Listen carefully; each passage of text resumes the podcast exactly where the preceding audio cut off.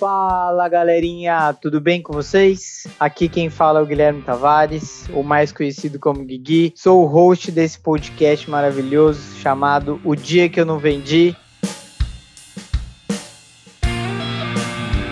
Ele tem o propósito de falar sobre os dias tretas, os dias suados, os dias difíceis, aqueles dias que a gente olha no espelho e se pergunta por que, que eu estou fazendo isso, mas também são os dias que nos geram muito aprendizado, muitos insights. Quero falar com pessoas incríveis para ouvir as histórias delas, ouvir as histórias dos dias que elas não venderam e o que, que elas aprenderam com isso, para a gente também poder aprender com isso. Antes de mais nada, curta, compartilhe e acompanhe esse episódio, tá bom? Vamos que vamos. Pra cima!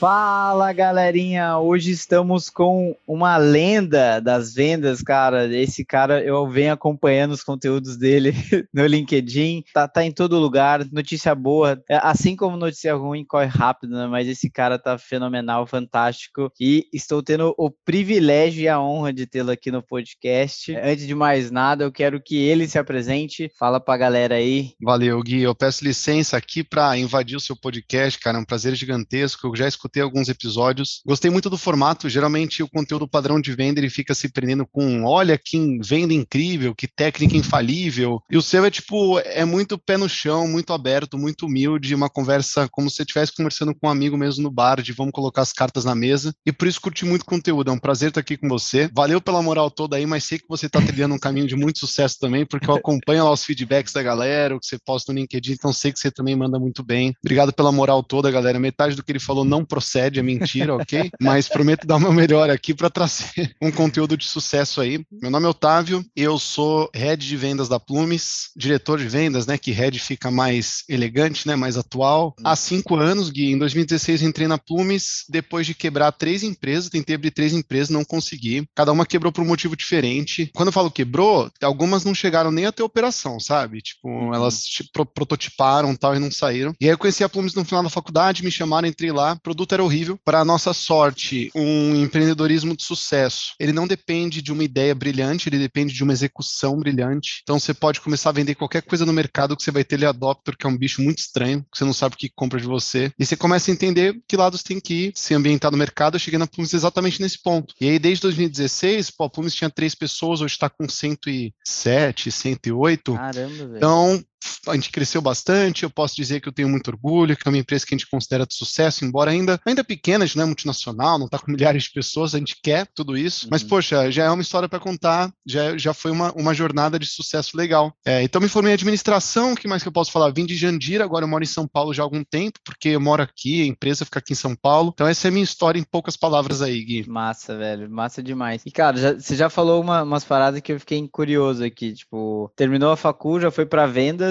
é, até a minha namorada puxa muito minha orelha para isso, que eu falava muito, ah, não existe universidade de vendas, mas é real, não existe universidade de vendas, né? Ninguém, tipo, Sim. pega um certificado, mas assim, como é que você foi parar em vendas, cara? Então, assim, se você não, né, acabou de se formar, como é que foi essa, essa trilha e essa jornada em vendas aí? No final da faculdade, eu era um dos primeiros escolhidos na sala para se fazer grupo, porque as pessoas queriam que eu apresentasse o trabalho. E gostavam muito porque a gente sempre conseguia uma nota boa, eu conseguia prometer uma nota boa pra galera, então a negociação era eu fazer menos do trabalho, mas eu apresento, tá ligado? Maravilhoso, e, puta, super colava, velho. Porque... Tá ligado? Então, imagino, e ninguém queria fazer, é, ninguém queria apresentar, e para mim era tipo, pô, como não? Uma, bullet point, eu não sei nem do que se trata o negócio, mas tipo, vou lá pra frente, bullet point, consegui impressionar a galera, prender atenção, todo mundo ficava me olhando, e eu sempre gostei de fazer isso. E aí, enfim, já ganhei alguns, porque tinha esse reconhecimento, melhor trabalho, melhor apresentação, melhor pitch, rolava isso daí. Hum. E aí eu ganhei alguns desses. E aí, por causa disso, a Plumes ligou para um cara da faculdade, foi eu queria encontrar algum cara do comercial, que posso comandar o comercial, não sei o quê. E o cara passou meu, meu celular. Eu tava na estrada. Eu tava estagiando numa empresa grande, não vou falar pra, não, sei lá, porque eu sou muito grato a todo mundo que me recebeu lá, mas em três semanas que eu tive lá foi suficiente para falar, nossa, eu nunca mais vou trabalhar numa empresa grande na minha vida. Tipo, foi muito boa essa passagem de três semanas lá. Foi quando me ligaram da Plumes e falaram: olha, tem um produto, não sei o que, não sei o que lá, o que, que você faz? Eu falei, olha, eu vou ser muito sincero, eu não tenho ideia do que eu sou bom em fazer, mas eu adoro matemática, eu adoro escrever, eu adoro apresentar, eu adoro, puta, tanta coisa. E o cara falou, puta, porque é vaga de comercial. Eu falei, ah, não, amigão, você me desculpa, porque tô me formando, porra, é tão difícil, entendo a faculdade, difícil de sair, uma bela faculdade, tô me formando na DM, vendedor? Mas, pô, o cara chega em mim na loja quando eu tô indo ver tênis e acha um saco, tá ligado? Você quer que eu faça isso, velho? Tipo, e aí, né, levei muito pouco a sério, Gui. Pode Mas depois ele falou, não, porque oportunidade. E aí,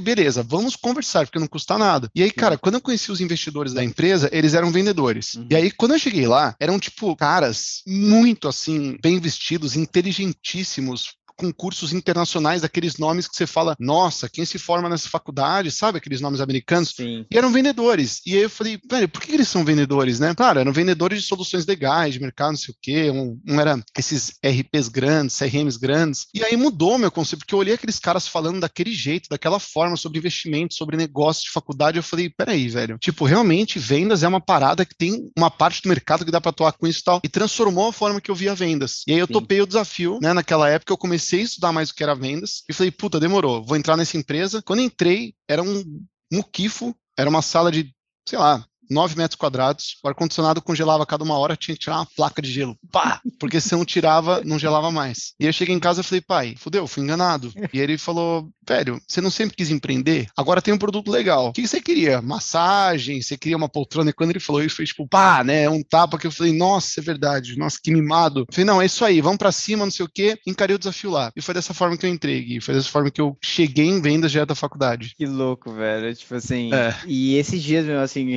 relacionando a sua história, eu formei engenharia química, tá ligado? Então, tipo assim, tem nada a ver com, né, tipo assim, vendas Sim. também. Acabei sendo voltado também, tipo, atraído por vendas justamente por causa disso, né? Dessa comunicação, dinamismo e tudo mais. E, assim, a hora que você trocou ideia com essa galera lá, já mudou o seu conceito, né? Porque você viu que vendas, cara, a gente tem que estudar sempre, a gente tem que estar tá bem vestido, a gente tem que estar, tá, enfim, tem que estar tá, né, no, no seu melhor todos os dias para você vender, né? Porque vendedor ou vendedora, não adianta só você ir lá e fazer o seu trabalho e pronto e acabou, né? Encerrou o expediente, tchau e é isso. Não, cara, vender você tem que estar tá bem de alma, espírito, fisicamente e por a, a lista vai, né? Então, assim, eu acho que quando você olhou que você, cara, cara, é isso é ser vendedor, tipo assim, porque tem, tem um lifestyle por trás de ser vendedor, né? Tipo, não é só entrar e vender. Sim, cara. Eu me maravilhei, assim, porque na hora que eu sentei, eu não conhecia a venda B2B. Eu não sei por que as faculdades ADM não abordam venda B2B. Acho que é porque não é sexy. Porque, por exemplo, falar que o tênis da Nike vendeu mais por causa daquilo, ou que o case da Nielsen, da Nestlé, que interpretou dados de bebês e lançou um produto que vendeu mais, é legal, é curioso, você vê isso no mercado, todo mundo entende quando você explica, o B2B é muito pouco sexy. Tenta explicar no Natal para sua família o que você faz. A galera vai dormir.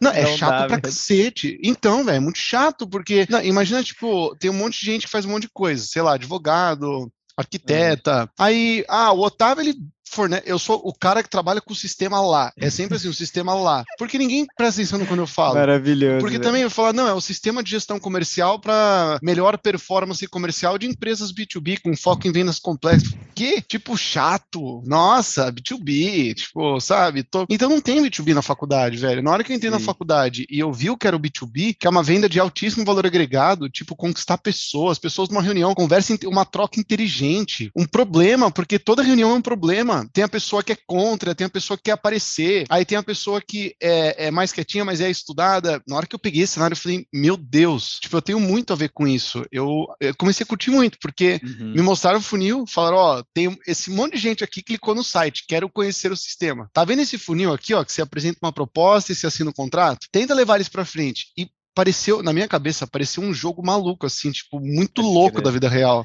E eu consegui fazer aquilo muito bem, tá ligado? De, lógico, tipo, na época, eu tô falando de contrato de, tipo, 100 conto mês, tá? É, não tô falando de começar ah, sair vendendo bem, velho. Todo mundo começa, né? É, tipo, lógico, entendeu? Mas foi sensacional. Eu falei, meu Deus, nossa, eu tenho vocação pro troço. Fechava mil reais por mês e achava, assim, super-herói, tá ligado? Um absurdo tal. Sim. É, mas enfim, deu para ver que tinha vocação tal. Daí, bem lá no comecinho ainda, né? Cara, que da hora. E, e é muito real, assim. Eu também, dentro da minha família, assim, vai que, que o Guilherme faz? Ah, trabalha numa, numa empresa lá de São Paulo, tipo assim. TI, TI, computador. né? Eu gostei de uma parada que você falou antes, que é tipo assim, a diferença entre execução brilhante e ideia brilhante, sabe? Tipo, e isso me relaciona com uma frase que eu ouvi de um brother meu, é melhor feito do que perfeito, né? Então, assim, porque com a execução repetitiva, né, assim, constante, que é muito que a gente faz também, a gente tem que errar muito pra gente com começar a acertar, e isso faz muito sentido para mim, assim. Então, né, tipo, da execução brilhante ao invés da ideia, porque a ideia tá no, tá no plano subjetivo, a execução é o objetivo, né? Você, você fez, você deu um, você deu um passo à frente de, de todo mundo, assim. Quando é que você, como head, né, que você começou, como é que você começou a, a entender que isso era mais importante do que necessariamente ter apenas uma ideia brilhante, assim? Eu tive um professor muito louco de empreendedorismo que ele mostrou pra gente que a ideia não vale nada, na verdade, assim. Uma ideia não vale nada, é porque ela não, ela é só uma ideia. Por exemplo, a galera acha que o WhatsApp ficou famoso porque foi o primeiro bagulho que permitiu a troca de mensagem online. Não foi. Tipo, tinha muito aplicativo disso já. A galera não entende que quando você coloca uma ideia em prática, pode ser tipo um serviço, um produto. Na verdade, você não vai ter sucesso por conta dessa ideia.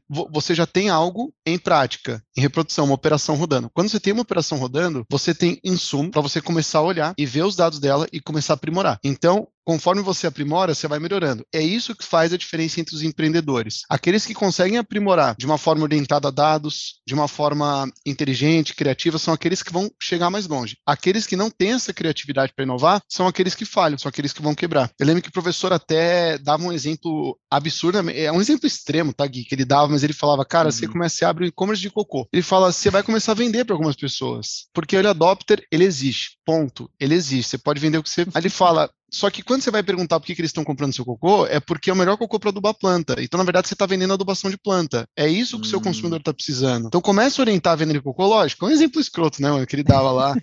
Mas ele fazia, assim, um Mas plano de negócio marcou, da venda do cocô. Cara, ele fazia um plano de negócio da venda do cocô e falava que por que, que o cara que teve ideia de vender cocô pode ser mil vezes um negócio melhor do que o cara que teve ideia de inventar a lâmpada de LED, por exemplo. Porque é uma questão de execução. É como você coloca as coisas em prática. Então, em vendas, trazendo isso para vendas, a galera acha que você tem que chegar no modelo perfeito das coisas. Existe essa sensação, tipo, qual é a melhor proposta do mundo? Qual é a melhor forma de colocar um cronograma, apresentar o cronograma do mundo? Qual é o melhor funil do mundo? Quais são os melhores gatilhos? Tipo, para com qual é o melhor. Coloca em prática e enquanto você não colocar em prática não começar a aprimorar, ver dados está melhor ou pior, fazer teste AB, dá pequenos passinhos, tipo, mas tenha certeza que você está andando para frente. Não precisa almejar ter o perfeito. Você não vai ter. Você, tipo, você não vai conseguir ter ideia perfeita. É uma minoriazinha dos negócios que tiveram sucesso porque a ideia foi ultra, hiper, mega brilhante. Tipo, Facebook. Nossa, como é que o cara teve a ideia de colocar uma página com a sua cara? Velho, outros 100 tiveram. O que ele fez foi estar dentro de uma universidade de referência e colocar uma comparação que ficou viral, que avisou para a faculdade vizinha, que também entrou na rede. É sempre execução. É sempre execução. E em vendas não é diferente. É, qual que é a melhor forma que eu posso ser? É, velho, faz o que você acha que pode ser melhor e vê se foi melhor ou pior. E aí, assim, assim você vai melhorando, né? Lembra da história do, do Predictable lá? Tipo, ah, direto na demonstração do CRM, né, galera? Qual que é o melhor processo de vendas possível? E aí você fala, você tem um processo de venda? Aí o cara fala, não. Você fala, cara, então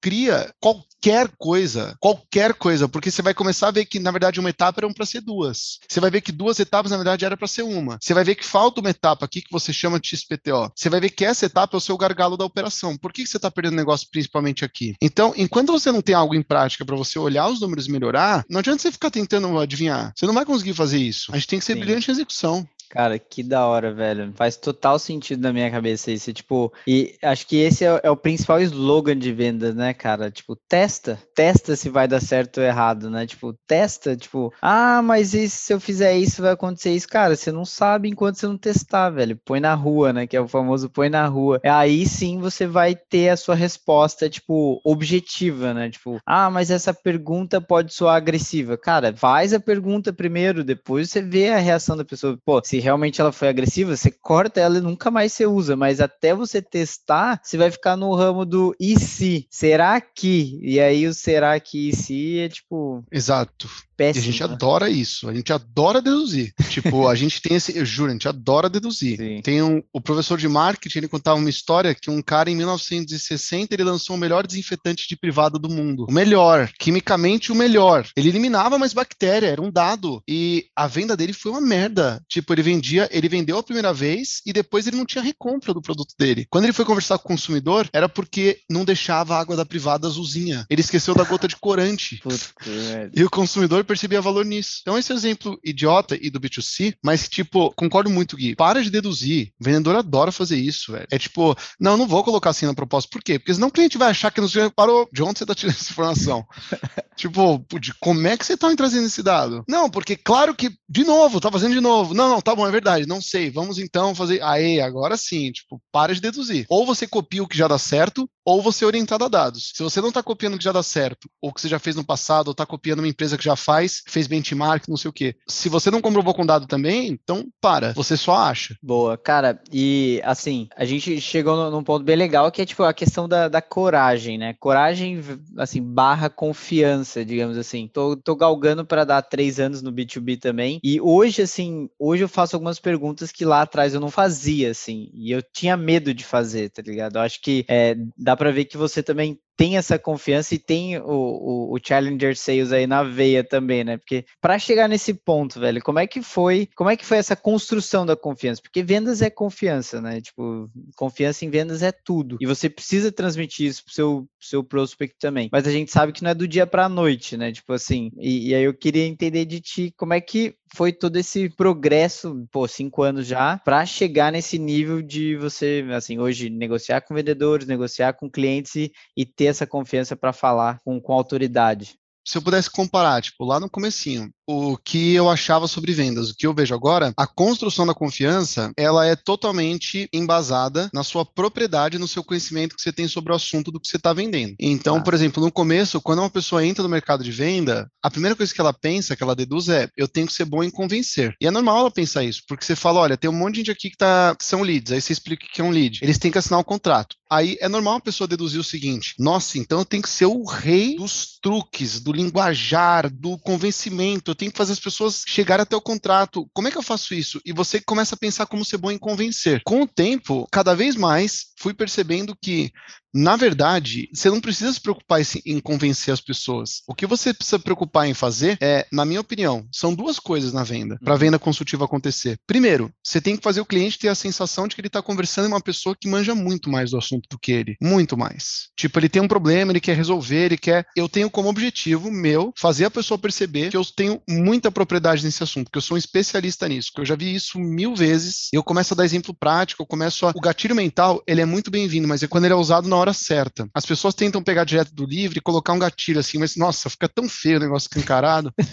você tem que saber usar de uma forma muito sutil. Por exemplo, quando você vira o cliente e fala assim: olha, Guilherme, entendi. Só que a maioria das vezes que a gente viu isso acontecer antes, vou te explicar o que, que aconteceu. A gente entendeu que blá blá blá, você não percebeu, mas eu acabei de usar um gatilho de prova social. Que eu falei que a maioria das vezes que isso aconteceu, a gente viu que isso é um gatilho bem usado. E as pessoas confundem muito o uso de um gatilho, por exemplo. Enfim, voltando para a linha de raciocínio. Ponto número um: dá a sensação para o cliente de que eu sou um especialista naquele assunto que eu manjo muito daquilo. Eu preciso estudar, eu preciso ter propriedade e tal. E o ponto número dois é fazer o cliente confiar em mim. Porque não adianta só a gente ser um especialista se a gente não conseguiu a conquista de confiança dele. Sim. Principalmente em mim e na minha empresa. O produto, claro, é, é um tripé, né? É o produto, você, sua empresa. Ele tem que confiar nos três. O produto tem a demo, que você apresenta o produto, que você não sei o quê, se puder vender um produto bom, beleza. Agora, em você e na sua empresa, vai depender muito da forma que você está tratando o cliente. Sim. Eu tenho técnicas hoje que eu uso que envolve muita autoobjeção e envolve muita humildade. São as duas formas principais que eu tenho de conquista de confiança. Então, quando você demonstra humildade, que é o oposto de você querer ser o melhor, quanto mais humilde você consegue ser e quanto mais auto-objeção você consegue gerar, que é você colocar problemas na sua própria venda, não problemas que impeçam a venda. Claro, a não ser que não tem, o lead não seja qualificado para comprar de você, o NPS vai ser menos 30, ele vai cancelar em um mês e vai no Reclame Aqui, a não ser que seja um lead que não era para estar dentro da empresa. Você usa o gatilho da auto-objeção para mostrar para o cliente que você está genuinamente preocupado em de fato resolver o problema dele. Quando você mistura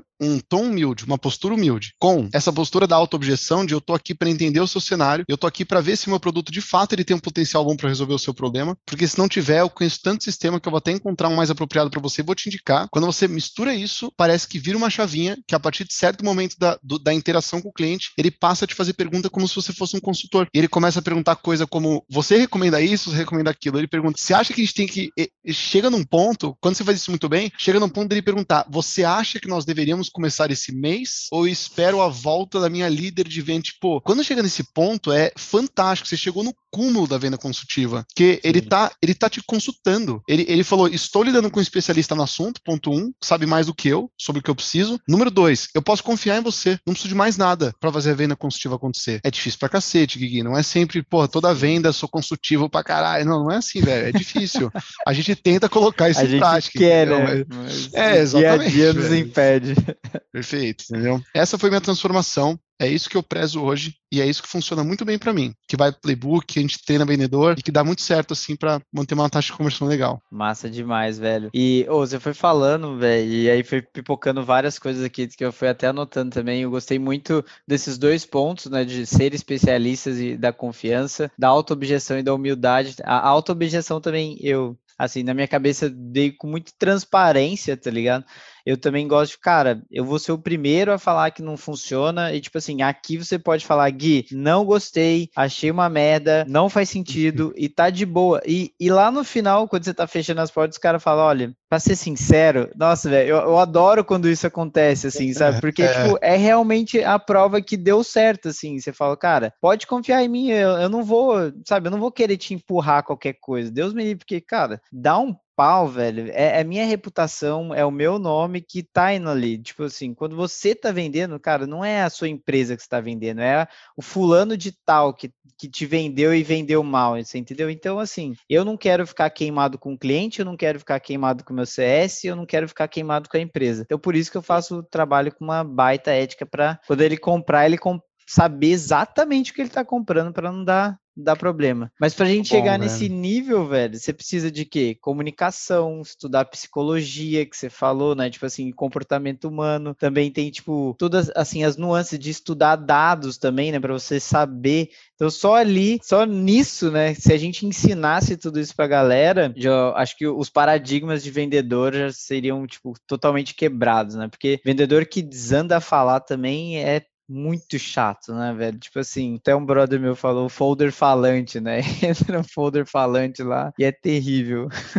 Exatamente, velho. Isso demora pra você entender, porque não faz Sim. sentido. É uma coisa que é contra-intuitiva. Porque se você começa a trabalhar com venda, ninguém chegou. Eu não tinha um vendedor do meu lado para me treinar. Tipo, eu tinha um produto lá e tinha um funil. Então, eu demorei muito para sair da postura do eu sou melhor que você e vou te convencer porque eu sou o mago do cérebro e eu vou te levar até o contrato. Eu demorei para entender que, pô, peraí, velho, na verdade não precisa nada disso. Eu posso falar é com o cliente como se eu estivesse né? falando. É o contrário, é tipo, é, é, o oposto, é tipo, pé no chão, é, enfim, tudo que a gente acabou de citar, né, do especialista, da, da humildade, da auto-objeção. Demora para você perceber isso. E aí você começa começa a ver que os leads ele começa a te consultar, vir atrás de você. Os follow-ups que antes você fazia muito mais follow-up, o follow-up começa a cair. Eu particularmente acho que quanto mais afiado você tá, e quanto mais o seu processo de venda faz sentido para o lead, menos follow-up você tem que fazer. Se você faz um follow-up, é, isso já é uma demonstração de quebra do seu processo de venda, porque o follow-up só serve quando não tem um, um, próximo passo definido claro. Então você só precisa pegar o telefone, ligar e falar, Gui, dá um salve aí, e aí, mano, como é que tá aí? O que, que tá acontecendo? O que, que vai acontecer agora? Já andou, não andou? Isso já demonstra que o processo de venda ele não foi 100% fluido. É só você pensar nas suas melhores vendas. Você não fez follow-up. Aposto. Venda que você impressionou muito o cara, que você agendou a conversa para apresentar sei lá o quê, que apresentou a proposta, que negociou e fechou. Você não teve que pegar muitas vezes para pensar, você não pegou uma vez no telefone para ligar para ele, para falar assim: "E aí, beleza? Lembra que a gente conversou, cara? E aí, como é que tá?" Se você pegar quantas vendas que andaram dessas que você teve que ficar insistindo no follow-up, é muito pequenininho. Tipo, eu acho que e as pessoas ficam se preocupando em fazer o follow-up perfeito. É que nem contornar a objeção. Tipo, para de investir tempo em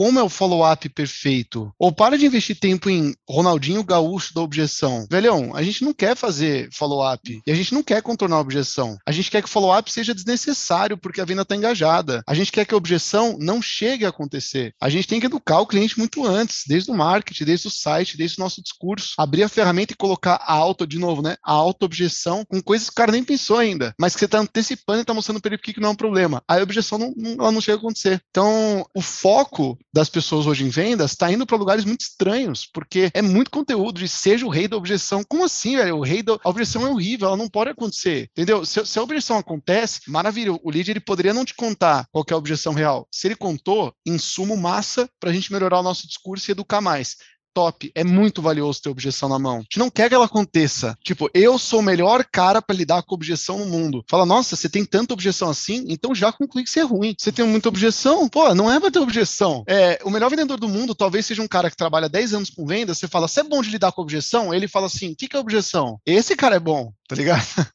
Isso não existe, tá, Gui? Mas tô usando um exemplo extremo pra, tipo, porra, Sim. sabe?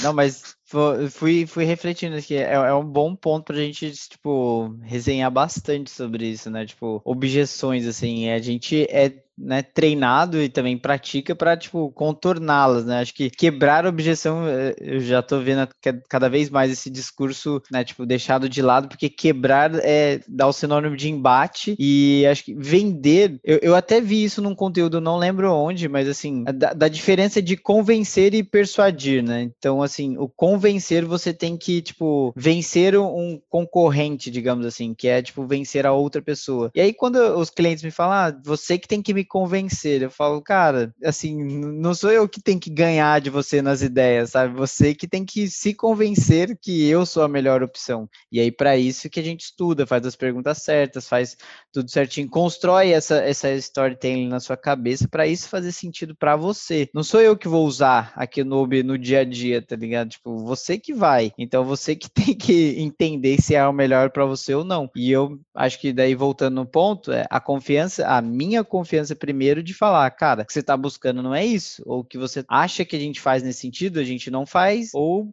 se faz, vai fazer uma gambiarra. E aí, gambiarra, a gente sabe que também não está fazendo direito, né? Então, assim, eu deixo bem claro sempre para não ter essa questão, porque daí depois a, a, objeção, tipo, vai existir, né? Nesse sentido, sempre vai, porque as pessoas são subjetivas e a gente nunca sabe, por mais que você eduque, fale, entenda, compreenda, a pessoa lá no final traz uma, sabe, um ponto. O que eu aprendi também é, você tem que saber por que, que você não vendeu. Tipo, isso é, isso é importante, assim, tipo, é melhor do que por que vendeu, porque o porquê não vendeu é, tipo, é o que realmente realmente você vai poder trabalhar, que nem você falou. Ter as objeções, assim, por que você não vendeu, cara, você consegue trabalhar, consegue estruturar, consegue educar lá na ponta para isso não acontecer mais ali no final. Perfeito. E, brother, então a gente já falou assim, já falamos de sucessos, pô, insucessos pelo jeito temos vários, três empresas quebradas, cinco anos de vendas, então assim, não vendeu para todo mundo, que a gente sabe. Como é que foi?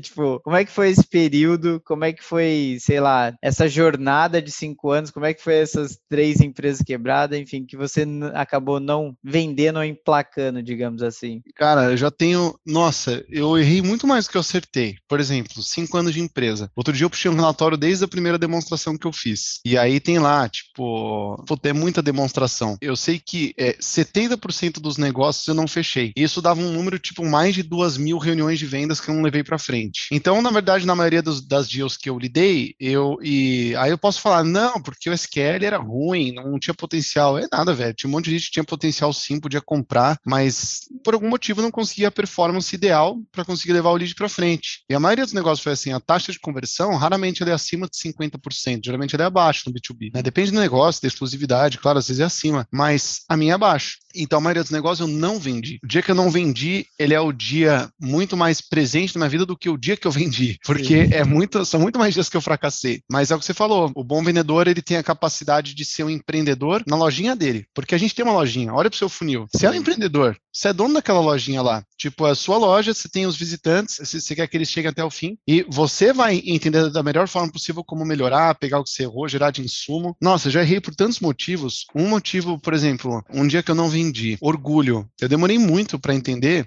que eu não preciso deixar o meu orgulho protegido no final de uma negociação. É mais importante assinar o contrato. Demorei para cair essa ficha. Daí tipo, é treta, hein? Dói demais, porque no começo, cara, quando você precisa ceder alguma coisa, quando ele chega num ponto que, nossa senhora, independente do motivo pelo qual você tem que ceder ali, você tem que ferir o seu orgulho, eu consegui separar, colocar uma barreira na minha vida de o profissional, eu encaro como um jogo, um jogo divertido que a gente joga, não sei o quê, que tá separado do pessoal. Não tem a ver com a sua saúde, com a sua família, com seus amigos amigos, com a sua. Eu acho importante esse layer, porque aí foi muito mais fácil ferir meu orgulho. Eu não tenho problema de beijar pé de lead hoje se eu precisar para assinar um contrato. Tipo, se eu tô sentindo que é um cara que vai precisar disso, tem cara que precisa, velho. Tem cara que precisa de ligação assim, ó. Cara, vamos para cima, hoje é o último dia, me ajuda nessa, vamos embora. O cara, não, então me dá não sei o quê, eu fazer o que dá, não sei o quê. Tem cara que precisa disso. E é difícil estar nesse papel. Voltar atrás em lance é mais difícil ainda. Mas tem hora que a gente tem que fazer isso, porque senão a gente não consegue o contrato assinado. Quantos contratos eu perdi por causa de orgulho, entendeu? Muitos. Porque eu falei, não vou ligar, já falei que se é isso eu não fecho. O cara não falou nada, então um abraço também. Velho, o que, que eu ganho com isso, velho?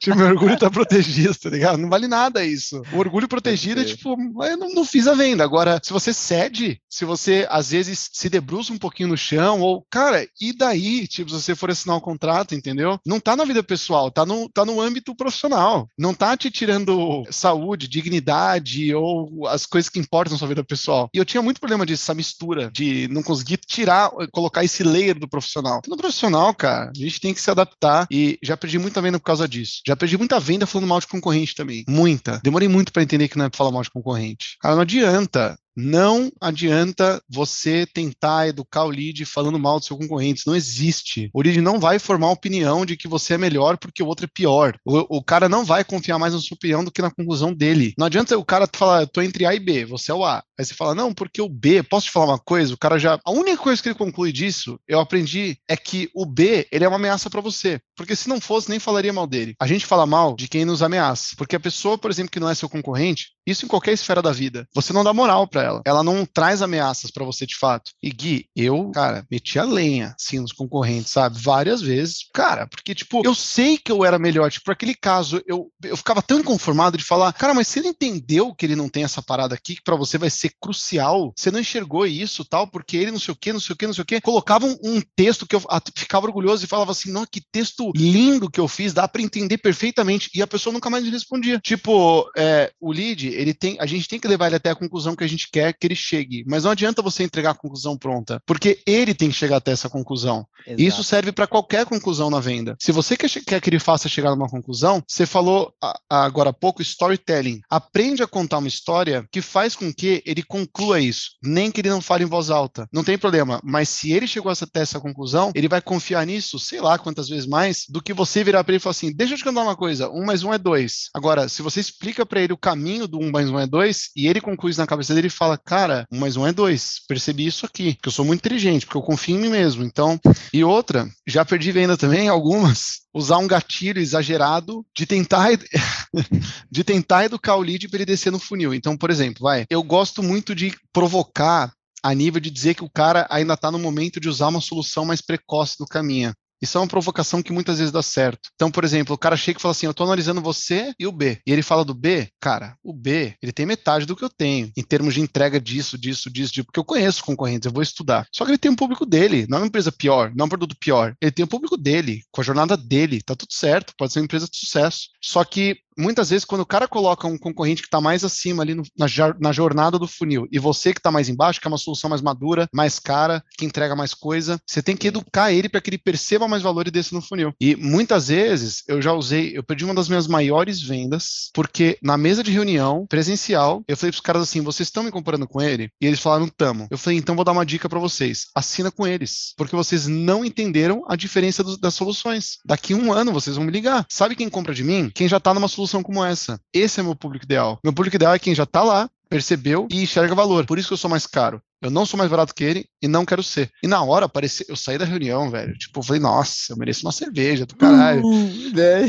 Saiu Os caras assinaram com ele, assinaram com ele, assinaram com o concorrente, tá ligado? Tipo, eu vendi o concorrente. E então, um concorrente até hoje, velho. Então, uh. é muita emoção. Eu não posso. Eu, faltou humildade demais. Faltou storytelling. Faltou, tipo, chegar pros caras e, porra, põe o pé no chão, velho. Você sabe que você é melhor? Então explica por, com uma história, explica isso de uma forma elegante, tipo, humilde, entendeu? E na época, nossa, eu ficava inconformado. Já perdi várias vendas assim, inclusive uma das maiores que eu já tive potencial de fechar foi essa reunião presencial. Eu liguei pro cara depois e ele falou assim: Cara, e tudo que você explicou pra gente tá claríssimo. A gente já fechou com A. A gente fechou com A, porque a gente entendeu que a gente tá no momento anterior. Ainda tá no, na fase de amadurecer o processo, né, e a gente fechou com ele. A gente conversa daqui um ano ou dois, que nem você falou. E o cara assinou mesmo, tipo, então beleza.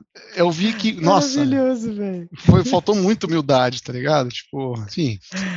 Cara, boa, essa foi, tipo, mas assim, acho que de todos os podcasts, velho, você trouxe um ponto muito da hora, velho, que a gente nunca abordou aqui. Pelo menos, assim, abordamos, mas em, em não diretamente, foi o orgulho, tá ligado? E, e não adianta, velho. É por isso que, até voltando um ponto anterior, eu falei de. É importante você saber por que que não vendeu. Porque vendeu, cara, é muito subjetivo, velho. É muito subjetivo. Assim, o cliente pode te explicar por A mais B por que que ele escolheu aquilo, mas assim, e, e é bizarro isso. Às vezes você fala uma palavra que é a palavra que o presidente dele usou na, sabe, no discurso anual da empresa, fulano de tal, sabe? Enfim, cara, você nunca vai saber. Ou você parece com o filho da pessoa, não sei, velho. Tipo assim, você não sabe de tudo da pessoa, mas é bizarro, assim. Tipo, por que vendeu? É, é, difícil, assim. Por mais que a pessoa me conte, eu fico, tá, beleza. Mas a gente é muito subjetivo. Agora, por que não vendeu crítica, mano? E a gente tem muito mais sentimentos né, e emoções negativas do que positivas. É muito fácil saber, velho. Tipo assim, cara, por que, que você não vai seguir? O que, que te impede de seguir hoje? Cara, ela vai te dar uma lista clara, objetiva, por que, que ela não gosta de você, assim. Então, assim, isso é, isso é muito louco, assim, de. Eu sempre vou no, no não, assim, provoque o não, assim, eu vou, sabe, e, eu, e dá para ver algumas reuniões assim, eu deixo a pessoa muito desconfortável nesse sentido, assim. Mas é exatamente isso, assim, ela tem que cuspir a verdade para mim, porque senão eu vou, sabe, ah, não, depois a gente fala. Daí você passa um mês, você olha lá, tá com a página de carreira, sabe, do concorrente ou de outro lugar. Você fala, pô, velho, sabe, por que, que ela não me contou que ia, sabe, ia seguir com outro, assim? Exato. Da questão do orgulho, velho, eu queria voltar nesse ponto, que é o seguinte: como é que você foi para entendendo que era isso que estava impactando o seu resultado? Era isso que você, tipo assim, tinha que mudar um pouquinho no, no seu jeito, no seu estilo? Não tirar, porque isso é o seu estilo, ponto, assim Acho que vale deixar bem claro aqui que se você tem um estilo de vendas, velho, você tem que aperfeiçoá-lo e não mudá-lo, né? Porque não tem como mudar, né? tem como você melhorar. Mas assim, como é que foi? Você foi entendendo que foi por causa do orgulho que você estava perdendo vendas? Como é que você melhorou isso? Eu percebi porque eu estava me sentindo muito bem em termos de ego pelo final da negociação e era uma deal perdida no final das contas. Não assinava o contrato. Só que meu ego estava protegido. Eu estava contente, eu estava protegidinho em termos de, olha, eu não cedi. Caralho, aí sim, nossa, que bom. Mas não fechei o contrato. E aí, uma hora, teve uma palestra que eu vi que eu não vou lembrar, se eu lembrar, eu posso te mandar depois, que é tipo, deve ter um monte de palestra que gira em torno do mesmo assunto, que é o que importa no fim das contas é o resultado. Existem algumas métricas que são métricas de vaidade, que são métricas que não estão relacionadas ao seu resultado. E os, o orgulho do vendedor é uma métrica de vaidade, porque uma coisa é você preservar a sua posição para você fechar por um valor maior. Aí, beleza. Aí você conseguiu aumentar o ticket, maravilha. Outra coisa é você não dar o braço a torcer ou não ferir um pouquinho o seu orgulho, ferir um pouquinho o seu ego, quando você vê que isso vai ser é necessário para que você consiga o contrato fechado. O que importa no fim das contas é resultado. E esse é o layer profissional. O meu ego do mundo profissional é um ego de brincadeira. Não é o meu ego pessoal. Eu já me feri muito. Tipo, eu já saí machucado de reunião, de negociação, de não fechamento. Mas a gente não pode misturar as coisas.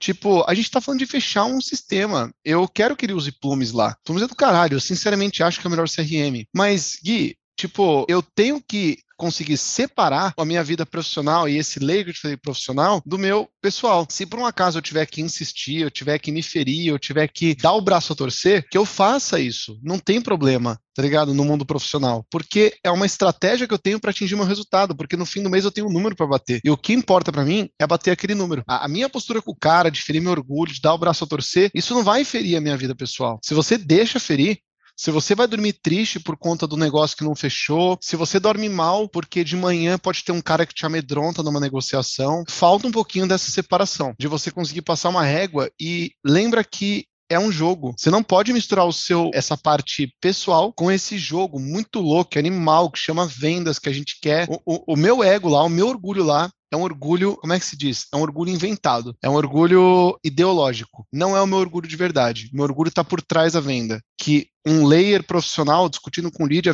o fechamento de um contrato, não vai alcançar o meu orgulho de verdade. Por isso que eu faço o que for necessário. O que eu quero no fim da conta é o contrato assinado. E não importa até que ponto o cara acha que ele me levou. Nossa, arregacei esse vendedor, eu sou foda, eu sou o cara de compras mais pesado do mundo. Tá bom, mas ele fechou dentro da margem que eu precisava e, e eu consegui bater minha meta. Ah, mas eu, eu, o cara sentiu que eu beijei o pé dele. E daí eu bati minha meta, tipo, eu cheguei no número que eu precisava, não tem problema. Ele, tem, assim, ele pode ter a sensação que ele quiser. Talvez eu nunca mais fale com ele na minha vida. Ele não sabe nem quem eu sou, tipo, e, e a minha meta tá lá, o número tá entregue. Então foi essa evolução. Enfim, essa frieza e essa separação que fizeram toda a diferença, né? Louco, velho. Pra mim, assim, eu, eu, concordo contigo que tem que ter a separação, né? Você, tipo, no sentido, em alguns aspectos, você não pode levar isso, sabe, pro âmbito, assim, lógico, tô tá, trabalhando para isso, mas eu, eu acaba que, tipo assim, eu, eu sou uma coisa só, né? Se o Gui vendedor é o Gui social também. Então, tipo, não tenho tanto essa distinção de, tipo assim, agora liga a chavinha, ou pra mim é, é tudo a mesma coisa, assim. Sei lá, na minha cabeça, tipo, eu vendendo, eu falando é a mesma coisa, né? Tipo, mas a, na hora ali, é, essa questão do orgulho, já aprendi também que, cara,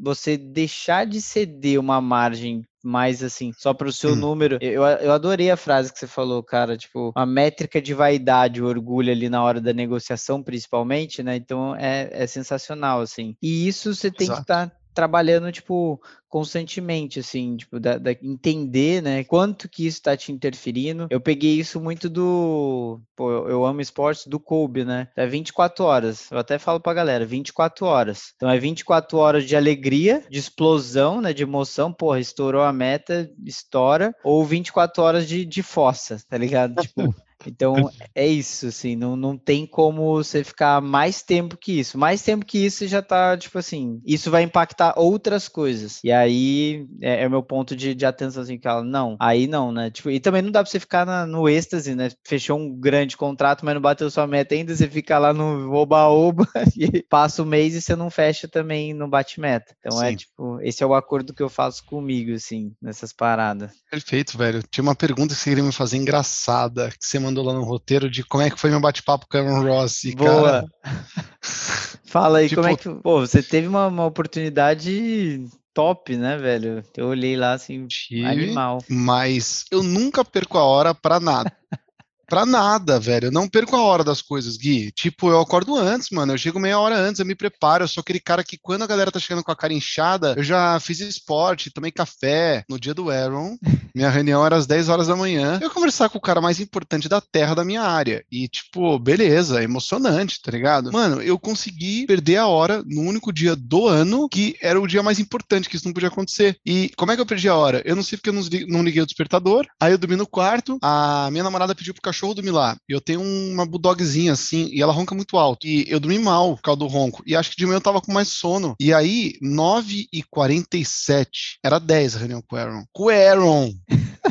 Tipo, que tá falando lá, sei lá de que país. Que ele falou lá, acho que ele mora na Escócia, com 10 filhos. Na Escócia ou na Irlanda, não é lembro. Na Escócia, eu acho. Na Escócia. E aí a minha namorada falou assim, Otávio, e quando. Ela, na hora que ela fez isso, tipo, e eu não podia perder, perder essa conversa, você concorda? Porque ia ser uma coisa. Sim. Ia ser um símbolo muito negativo, velho. Não tem condição de você perder o horário. Perdi a conversa com o Aaron Ross, que ele topou gravar um evento com 11 mil inscritos que a Plumes montou, que foi espetacular. Tipo, não tinha condição de perder esse horário. Você não tem noção da velocidade que um ser humano pode alcançar entre levantar, colocar uma camisa, escovar o dente, sentar numa cadeira e ligar o computador. Tipo, eu consegui fazer isso provavelmente em 1 minuto e 20 segundos, 1 minuto e 30 segundos, alguma coisa assim. E eu sentei no computador. Mas quando a minha cachorra sai do quarto, ela precisa fazer xixi cocô. Precisa fazer. Então eu desço com ela pro térreo. Então, na gravação com o Aaron, se você, se você assistir a gravação, é, eu vou estar com a cara inchada, eu vou estar com uma camisa, não dá pra ver que eu tô uma canção por baixo. Eu tinha acordado há 12 minutos e tava um cheiro de merda, porque minha cachorra tava caindo do meu lado. tipo, do meu lado. Tá que pariu, velho. Velho, juro, juro por Deus, tipo, o que que é isso, sabe? Eu ali deplorável, assim, uma canção cheiro de merda, cara inchada, ainda tava, sabe que a visão não consegue ver a tela do PC assim, tipo, era o Aaron, dava pra ver que era o Aaron. É, e tipo, era o Aaron, e tipo, vai, roteiro em inglês, tipo, Puta e, merda. nossa, mano, nossa senhora, é que cortaram as partes que eu falava inglês, eu achei que iam colocar, né, mas cortaram, colocar, porque eu li inglês em português, inglês em português, eu achei que ia ser assim, mas cortaram para deixar a galera entender tudo certinho. Deu tudo certo no fim, porque lógico que o centro das atenções ali, lógico que é o Aaron, tipo, uma palavra mais a minha, uma palavra menos o Aaron, pelo amor de Deus, tipo, o cara mandou muito bem, foi incrível estar na sala com ele, tipo, incrível. Eu consegui fazer as perguntinhas certinhas, ainda falei para ele, cara, não se preocupe em me envolver no debate, porque você é muito respeitado, sua palavra é muito valorizada aqui no Brasil, então pode viajar, pode se aprofundar no tema e eu vou te perguntando as coisas. Então pedi para ele não me envolver na conversa mesmo. Ele falou, não, beleza, então vou, vou ficar à vontade para responder. Eu falei, é isso, tipo, não use, são 30 minutos. O que que eu vou falar, meu irmão? Tipo, deixa o cara falar, né?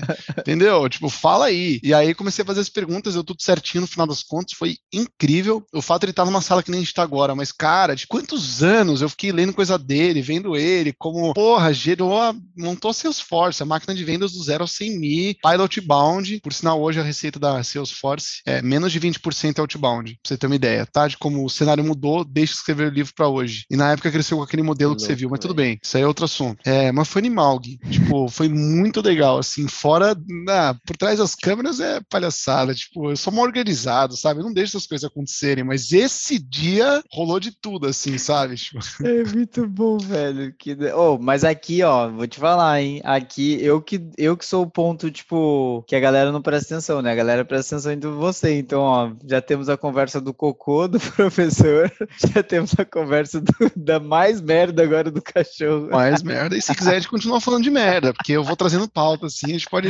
montar um podcast só disso também. Pô, a gente pode trazer... da hora, velho. Muito bom, mano. Brother, baita carreira, né? Tipo, acho que o resultado final, eu tô lendo o livro do, do Tim Grover também, não sei se você conhece, do, do Relentless, chama. É, ele fala, cara, não importa, é o resultado final mesmo. Você, tudo que a gente faz, tudo que a gente aprende, tudo que a gente evolui, tudo que a gente é pra gente entregar o resultado final. E assim, se você pudesse dar um recado pro Otávio, tava lá na, na facu, às vezes, acho que começando ali. Na facu.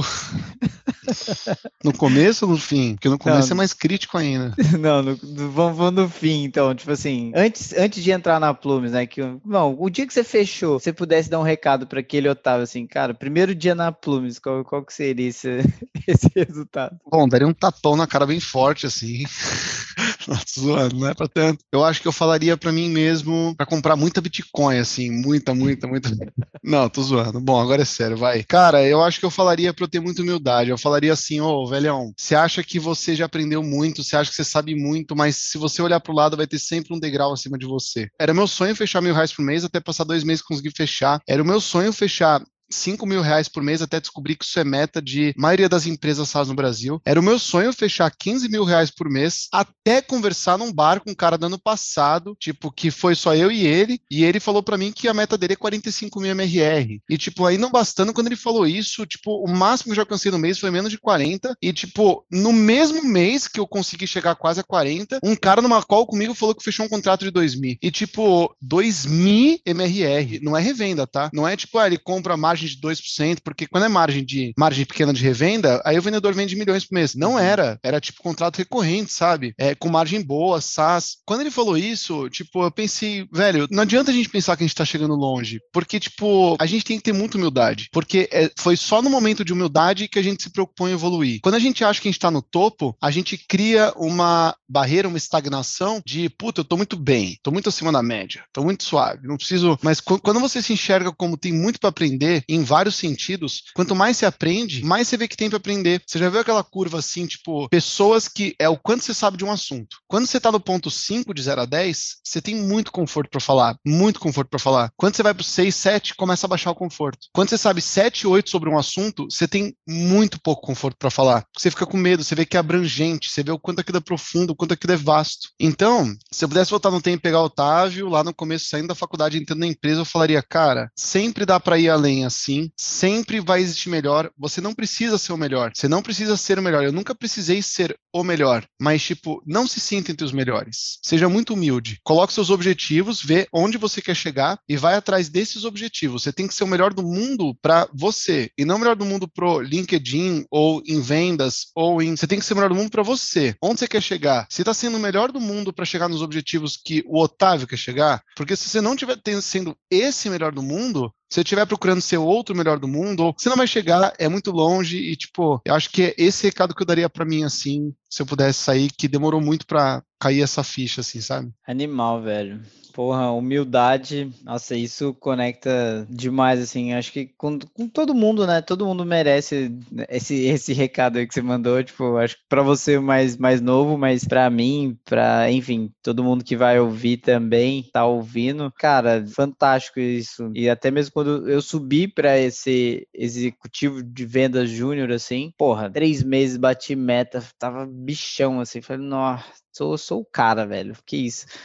meu brother, o Aspira, né, que tipo, era meu gestor na época, ele falou assim: Gui, arroz com feijão. Arroz com feijão, tá? Não esquece, não. E, velho, isso, tipo assim, humildade, velho. Humildade, porque você tá subindo, velho, mas o que você fez, beleza, valeu. O que você vai fazer, vixe, muita Exato. humildade pra você aprender, escalar e saber. E é isso, né, velho? Tipo assim, pô, eu vejo, assim, os, os empresários de futebol, os caras fecham contrato de milhões, assim, eu acho bizarro bizarro isso. Eu falo, velho, eu quero isso para mim, assim. Tipo assim, por que, que você não, não posso, sabe? Como eu não posso? Tipo, eu quero fechar uns, uns, mega deals, assim, que você fala, velho, fui eu, tá ligado? Tipo assim, eu, lógico, quando, quanto maior a, a bucha, maior também é o envolvimento da equipe, né? Mas, tipo, tem o ponto focal ali que é você que vai envolvendo todo mundo também. Mas é da hora, velho. E pra gente fechar aqui, mano, se você pudesse trombar alguém na rua, tipo, um ídolo ou uma pessoa que você admira, admira para tomar um chá, uma cerveja, um café, enfim? Quem que seria essa pessoa? Eu vi essa pergunta e eu não me preparei para ela.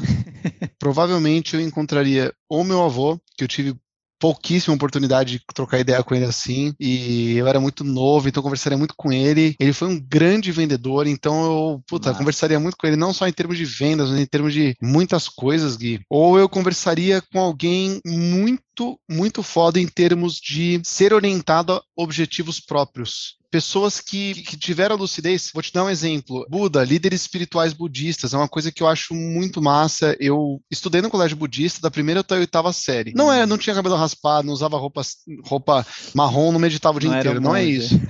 não, não, não era um monge, era um colégio normal, mas tipo, ele era budista. Então, eu encontraria, eu acho, Dalai Lama, alguma pessoa assim, que, que, seja o cúmulo do. Enquanto a gente não se conhecer muito bem e não entender o ponto que a gente quer chegar e por quê, todas as nossas decisões, elas não vão estar tá te levando para o melhor caminho que você pode ir é muito importante a gente ter essa visão de dentro, sabe? Porque uhum. é, é, difícil, porque o, o, externo fica pedindo evolução, de chegar mais longe, de aparecer, de ter essa. Mas no fundo é muito importante a gente sempre trazer à tona é, onde a gente quer chegar e por quê. Por isso que eu encontraria uma pessoa desenvolvida assim espiritualmente, em termos de, principalmente no que, no que tange o budismo, provavelmente Dalai Lama mesmo, para conversar sobre autoconhecimento. Eu acho que isso seria uma coisa que eu gostaria muito de evoluir e ter mais, sabe? Saber que eu tô indo no caminho certo. Eu amo vender, eu acho que o cara adora assinar contrato, adoro bater meta, e eu sei que isso me deixa muito feliz. Eu tô muito feliz fazendo o que eu faço. Eu quero vender cada vez melhor, mas eu não sei se eu quero ser o melhor vendedor do mundo, eu não sei se eu quero ficar em vendas para sempre, eu não sei se eu quero ensinar vendas, eu não sei se eu quero dar consultoria de vendas, eu não sei se eu, enfim, eu gostaria de, acho que o autoconhecimento ele vem muito pro bem, sabe? Então Sim. acho que seria alguma coisa nesse sentido aí, Gui. Massa, velho. Massa demais. Como é que a galera te encontra nas redes? Lenda Viva. Escreve Lenda Viva. Eu, o meu Instagram é arroba Lenda Viva. O cara acabou de falar de humildade, né? Tipo, uma hora falando de humildade. arroba Lenda Viva. É. Não, tô zoando. É, é o, o Garbi mesmo. O Garbi. Vocês vão ver que é humildão lá, 500 seguidores. Mas me segue no LinkedIn, que é mais legal. Eu posto coisa mais frequente, mais sobre vendas. Eu posto dica. Eu ligo a câmera, pego 3, 4 minutinhos, dou dica. Dá um monte de like lá, mó legal. A galera gosta, incentiva. Então, se você gosta de dica de venda, quer escutar aí sobre é, recomendações, puta, a Plumes me ensinou muito porque é um software de automação comercial fantástico. E eu não fico falando do produto nesse, nesses conteúdos, eu fico falando mesmo sobre vendas, porque a gente uhum. vende um produto de venda para vendedor. Tipo, a gente, eu respiro essa porra o dia inteiro, então fico fazendo esses conteúdos. Octávio Garbi no LinkedIn, vocês vão encontrar lá da Plumes. E, porra, vai ser um prazer aí a gente trocar uma ideia, dar feedback, segue lá os conteúdos, eu faço com muito carinho, acho que vai agregar. Muito bom, velho. É isso, galera. Curtam, compartilhem. Porra, eu amei, cara. Obrigado demais por ter topada aí e foi Imagina, que isso. Prazer foi todo meu, Gui. Você é um cara que a gente ainda, assim, assim que sair a segunda dose aí, a gente vai tomar algumas cervejas ou cafés juntos aí, meu brother. Obrigado pelo convite. Prazer estar aqui com você. Nós dois somos caras que a gente tem muito sucesso, tem uma carreira brilhante com certeza pela frente, mas tem muito para aprender. Mas sim. obrigado mesmo pelo convite aí, cara. É um prazer estar com você. Tamo junto. Valeu, galera. Valeu. Chegamos ao fim de mais um episódio dessa pessoa incrível que participou com a gente. Então é isso, para ficar antenado com mais episódios e mais pessoas incríveis por aqui, siga a gente no Spotify e também me siga no LinkedIn, Guilherme Tavares, entre parênteses, Guigui, para você ficar sabendo das novidades, tá bom? Quem curtiu, compartilha e até a próxima. Valeu, galera!